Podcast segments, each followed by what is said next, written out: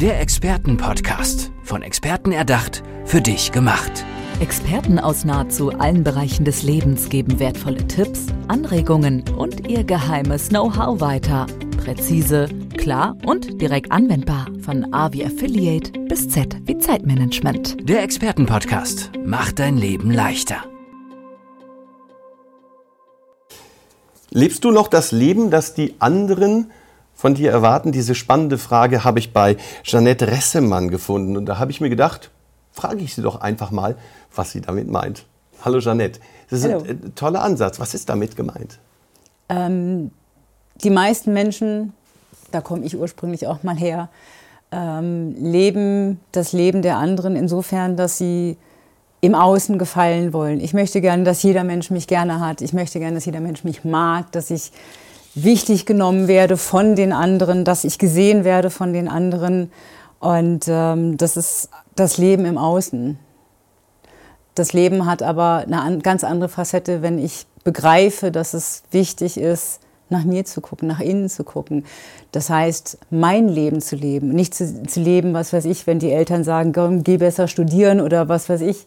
Du hast, ähm, du willst, was weiß ich, Künstlerin werden, damit kannst du auch kein Geld verdienen oder sonst irgendwas und einfach zu sagen, ich will das aber trotzdem. Ich möchte meinen Weg gehen und nicht den Weg, den du mir vorschreibst. Das war bei meinen Eltern auch so, die immer gesagt haben, oder mein Vater hat irgendwann mal gesagt, ähm, musst du immer den harten Weg gehen. Und ich bin heute so dankbar, dass ich meinen Weg gegangen bin und nicht in die Fußstapfen meiner Eltern getreten bin, was natürlich für den einen oder anderen Zwist zu Hause gesorgt hat. ähm, aber ich kann zurückblicken und sagen, mein Weg war hart, aber ich bin meinen Weg gegangen. Und das ist das, was ich mit, mit der Aussage eben meine, nach innen zu schauen, zu gucken, wie geht es mir. Wenn ich bei mir bin, dann brauche ich nicht mehr im Außen zu suchen, anderen zu gefallen. Und ich gefalle ja auch nicht jedem anderen genauso wenig wie alle anderen oder jeder mir gefällt oder ich jeden mag. Ja, und im Zweifel weiß man ja auch gar nicht, ob man dem anderen gefällt oder nicht, weil das ist ja dessen Ansichtssache. Genau. Aber wann hast du denn für dich festgestellt, dass du vielleicht ein Leben geführt hast, das eher die anderen von dir erwartet haben? Hui. ja, ich brauchte dazu einen Burnout und schwerste Depressionen. Ich habe äh, 2009 die Diagnose bekommen im November. Ähm, bis dahin habe ich ein sehr, sehr suchendes, chaotisches Leben geführt. Ein Leben im Außen. Ich war als Managementassistentin damals tätig, was perfekt gepasst hat in mein Leben. Allein Kämpferin an der Spitze neben den Geschäftsführern in Unternehmen. Und so fühlte ich mich auch in meinem Leben alleine, einsam, ähm, nicht geliebt, weil ich eben nie gelernt habe, dass ich für mich wichtig bin oder mich selbst wichtig zu nehmen. Das heißt, ich habe meine Anerkennung im Außen gesucht und dann, wenn ich mit schicken Kostümchen und damals noch künstlichen Fingernägeln rumgelaufen bin und so weiter und gesehen wurde, dann war das für mich ganz toll. Aber ich habe mich nicht gesehen. Und das wurde in dem Moment, als ich krank war, natürlich nicht in dem Moment, ich habe zwei Monate gebraucht, um zu begreifen, dass ich wirklich krank bin, dass ich keinen Schnupfen hatte. Und ähm, ich hatte dann damals diesen Gedanken irgendwann in der Krankheit. Ich war anderthalb Jahre krankgeschrieben. Ich war 13 Wochen auch in der Klinik. Und das war für mich so der Gedanke dann irgendwann, das Leben, was du bis jetzt geführt hast, hat dich hier hingebracht. Mhm. Und ähm, Es braucht auch eine Zeit, um diesen Gedanken auch zuzulassen, Ja. glaube ich. Ja. Überhaupt erstmal wahrscheinlich sich in so einer Situation Hilfe zu holen. Auch das tun ja viele Menschen nicht. Warum eigentlich nicht? Hilfe zu nehmen, anzunehmen, heißt, hieß für mich und heißt wahrscheinlich auch für viele, viele Menschen zu versagen.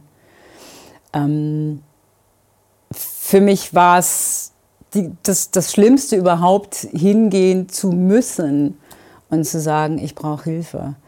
Ähm, heute weiß ich, oder ich durfte in der tiefsten Krise meines Lebens lernen, dass Hilfe annehmen zu können eine irrsinnige Stärke ist. Sagen zu können, ich kann das gerade nicht alleine, kannst du mir helfen? Oder ich kenne mich damit nicht aus oder meine Seele ist krank, was auch immer, ich brauche Hilfe. Das ist die größte Stärke, die es gibt, die, die ich für mich einsetzen kann.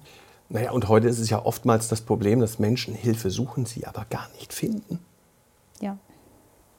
Weil sie eben auch nicht wissen, wohin zu gehen oder sonst irgendwie was. Das ist, ähm, ich habe gerade gestern einen interessanten Bericht darüber gelesen, ähm, über Menschen, die sich das Leben nehmen. Die meisten, also es gibt eine Studie darüber, dass 70 Prozent der Menschen, die sich das Leben tatsächlich nehmen, in der Woche vorher nochmal losgegangen sind und nach Hilfe gesucht haben. Sei es bei Freunden, sei es bei Ärzten oder sonst irgendwas. Aber in dem Sinne anscheinend dann doch nicht ernst genommen wurden oder ernst genug genommen wurden, als dass sie sich doch entschieden haben, diesen finalen Schritt zu gehen. Mhm.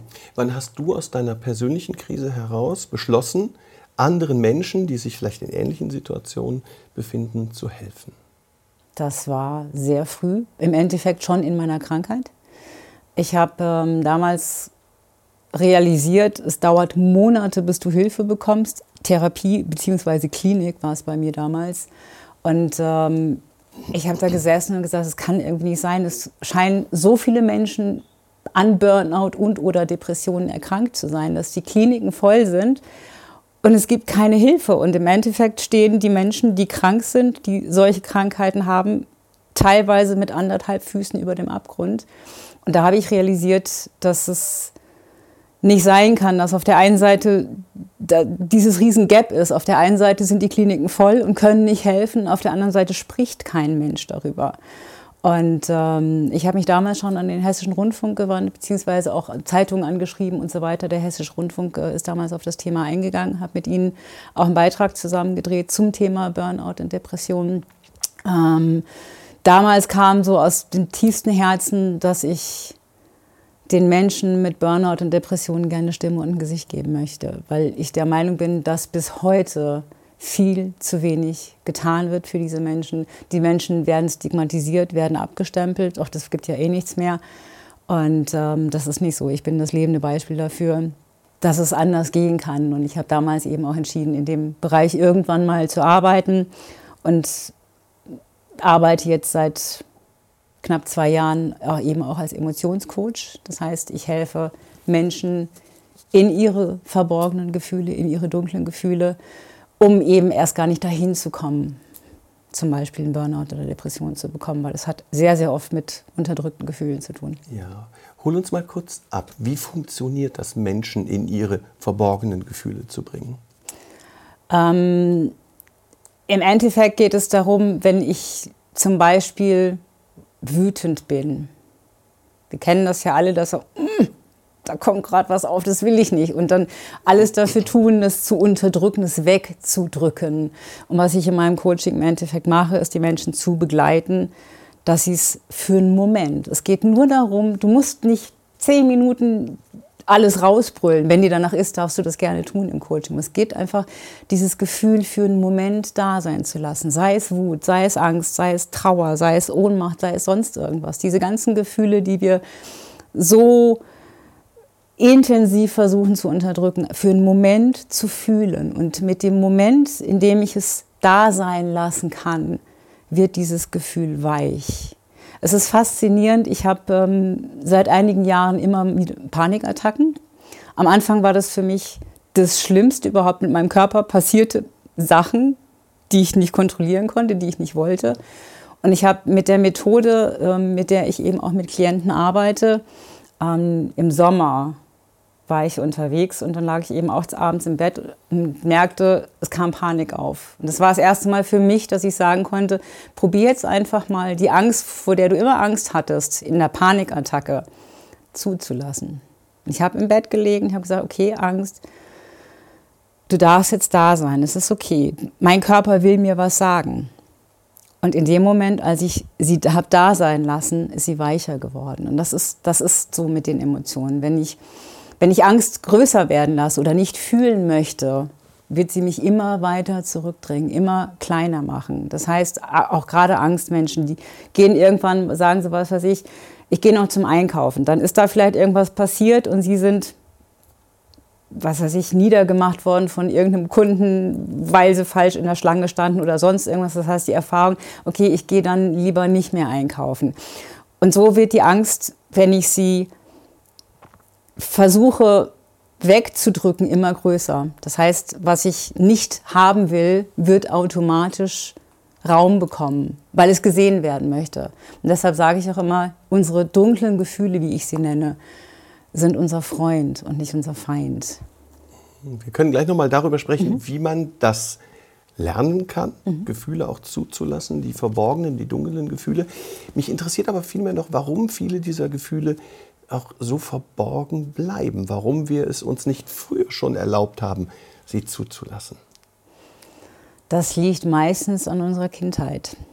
Denn ähm, ich glaube, wir alle kennen das, dass die Eltern sagen, du, es ist irgendwas passiert, du bist super traurig, du bist wütend oder weil dein Spielzeug kaputt gegangen ist und dann sagen dir deine Eltern, oh, du musst doch nicht wütend sein, es ist doch nicht so schlimm und wie auch immer oder Indianer kennen keinen Schmerz zu den Jungen oder du musst nicht traurig sein. Das heißt, im Endeffekt haben wir als Kinder schon indoktriniert bekommen von unseren Eltern, die wahrscheinlich nur damit nicht umgehen konnten mit den Emotionen ihrer Kinder, weil sie es selbst auch nie gelernt haben.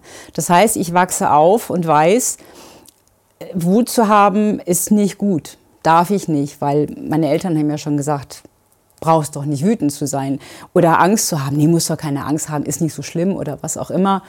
Und äh, ist kein Monster unterm Bett, das heißt, du brauchst keine Angst mehr zu haben und so weiter. Das heißt, unsere Eltern haben unsere Gefühle praktisch klein gemacht. Und so sind wir aufgewachsen. Das heißt, wir haben nie gelernt, die Gefühle zuzulassen, also lassen wir sie auch heute nicht zu. Mhm.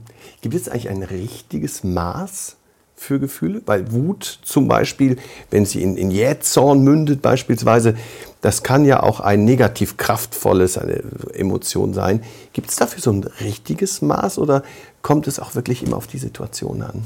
Ich glaube, es kommt auf die Situation drauf an. Wobei, also gerade Wut ist ein schönes Thema. Die Energie, die wir brauchen und die Kraft, die wir brauchen, unsere Wut zu unterdrücken, wenn ich die zulasse, es ist genau die gleiche Energie, die ich ja. positiv für mich nutzen kann. Das heißt, im Endeffekt sind die dunklen Gefühle sogar Energieträger, wenn ich sie zulassen kann. Wenn ich sie lerne zuzulassen, das heißt eben im Coaching erstmal ja langsam an die Situation ranzugehen. Das heißt aber auf der anderen Seite eben auch für meine Klienten die Möglichkeit auf Dauer, sie müssen nicht ihr Leben lang zu mir ins Coaching kommen, sie kriegen eine Methode an die Hand, mit der sie eben auch irgendwann alleine damit umgehen können. Das heißt, im Büro, der Chef war, was weiß ich was, mal wieder laut oder sonst irgendwas, irgendwas ist schiefgegangen und ich bin gerade sauer. Das heißt, jeder kann im Büro auch mal eben sagen, ich bin kurz auf Toilette und dafür sich einfach mal kurz sich sammeln, bei sich ankommen, dieses Gefühl für einen Moment zuzulassen und es damit eben auch zu befreien und nicht mehr zu unterdrücken, es zuzulassen. Es darf da sein für den Moment,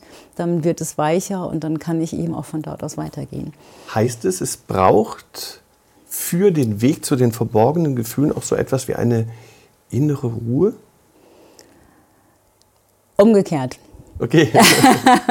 Durch die Möglichkeit, die Gefühle zuzulassen, komme ich zur inneren Ruhe. Ich komme mehr in meine innere Kraft, ich komme mehr in meine innere Mitte ich komme einfach mehr bei mir an, weil ich lernen darf oder gelernt habe, dass das, was ich mein Leben lang versucht habe zu unterdrücken, was Gutes ist, was zu mir gehört. Unsere Wut, unsere Angst, unsere Trauer, unser Schmerz, unsere Ohnmacht, das sind alles Gefühle, die gehören zu uns allen, zu jedem Menschen dazu.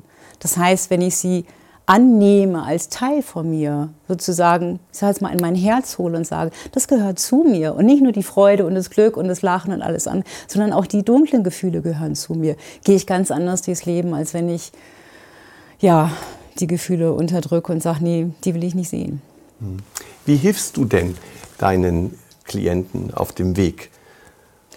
Ähm, es gibt immer erstmal ein Vorgespräch im Coaching. Meistens kommen die Klienten mit einer Situation, sagen, was weiß ich was, ich habe eine Situation im Büro oder ich komme mit meinem Chef irgendwie nicht klar. Der jedes Mal, wenn der mich sieht, ist der irgendwie laut oder sonst irgendwas. Und dann äh, wird im Gespräch erstmal geguckt, okay, was ist die Situation? Und dann gucken wir, woher kennst du das eventuell noch? Weil der Punkt ist der, wir ziehen, alle Menschen in unserem Leben sind Spiegel. Das heißt, die Menschen, denen wir begegnen, die halten uns unseren Spiegel vor mit den Themen, die wir selbst haben. Wenn mich mein Chef antriggert, ist das nicht das Thema meines Chefs, sondern mein Problem. Das heißt, in dem, erst, im Vorgespräch erstmal zu gucken, was ist das Thema? Und dann zu schauen, woher kennst du das? Kennst du das noch irgendwo in deinem Leben, dass es diese Momente gibt und dann ist es sehr, sehr oft, dass Situationen aus der Kindheit hochkommen, ähm, dass wir da eben genauer hinschauen, was ist denn damals passiert? Und dann kommen dann auch, wenn wir in die Situation, ich sage jetzt mal, eintauchen, der Klient hat dann die Augen zu und kann wirklich auch so ein bisschen in das Fühlen reingehen und sagt, okay, Situation war so und so. Und dann geht es eben auch darum zu gucken, welchen Glaubenssatz hast du als Kind damals entwickelt? Zum Beispiel, ich darf mich nicht zeigen. wenn ich durchs Büro gehe und eigentlich weiß, ich darf mich nicht zeigen, ist doch klar, wenn mein Gegenüber auch entsprechend mit mir umgeht. Und dann halt eben zu gucken, diesen Glaubenssatz aufzulösen ähm, und dann eben aber auch die Gefühle, die das Kind damals gefühlt hat in der Situation X, die parallel zu der Situation heute ist, die Gefühle da sein zu lassen. Das heißt, das Kind war vielleicht traurig, wütend oder sonst irgendwas. Und dann als Erwachsener dieses Gefühl für das innere Kind zu fühlen. Also auch die Verantwortung zu übernehmen. Das innere Kind ist immer da. Egal wie alt wir werden, wir werden immer unser inneres Kind haben. Das innere Kind hat Dinge erlebt, Dinge interpretiert in seinem Leben und die tragen wir noch heute in uns.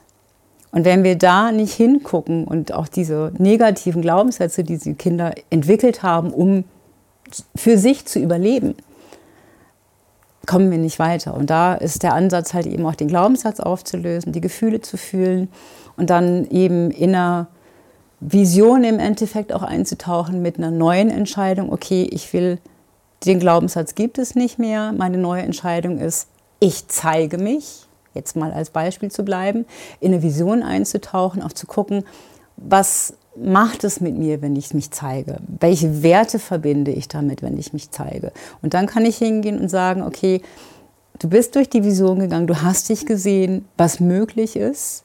Wie würdest du jetzt in der Situation reagieren, wenn dein Chef wieder zu dir hinkommt und ich sag mal laut ist dir gegenüber? Und dann kann ich sagen, ich stelle mich hin und sage, wir können über alles reden, aber bitte in einem anderen Ton. Und damit zeige ich mich und damit werde ich auch wahrgenommen. Ja, die verborgenen Gefühle wirklich zuzulassen, sie wahrzunehmen, das kann helfen und dabei hilft die Emotionsmacherin. Ich sage ganz, ganz lieben Dank, Jeanette, für dieses Gespräch. Dankeschön. Der Expertenpodcast, von Experten erdacht, für dich gemacht. Wertvolle Tipps, Anregungen und ihr geheimes Know-how. Präzise, klar und direkt anwendbar. Der Expertenpodcast macht dein Leben leichter.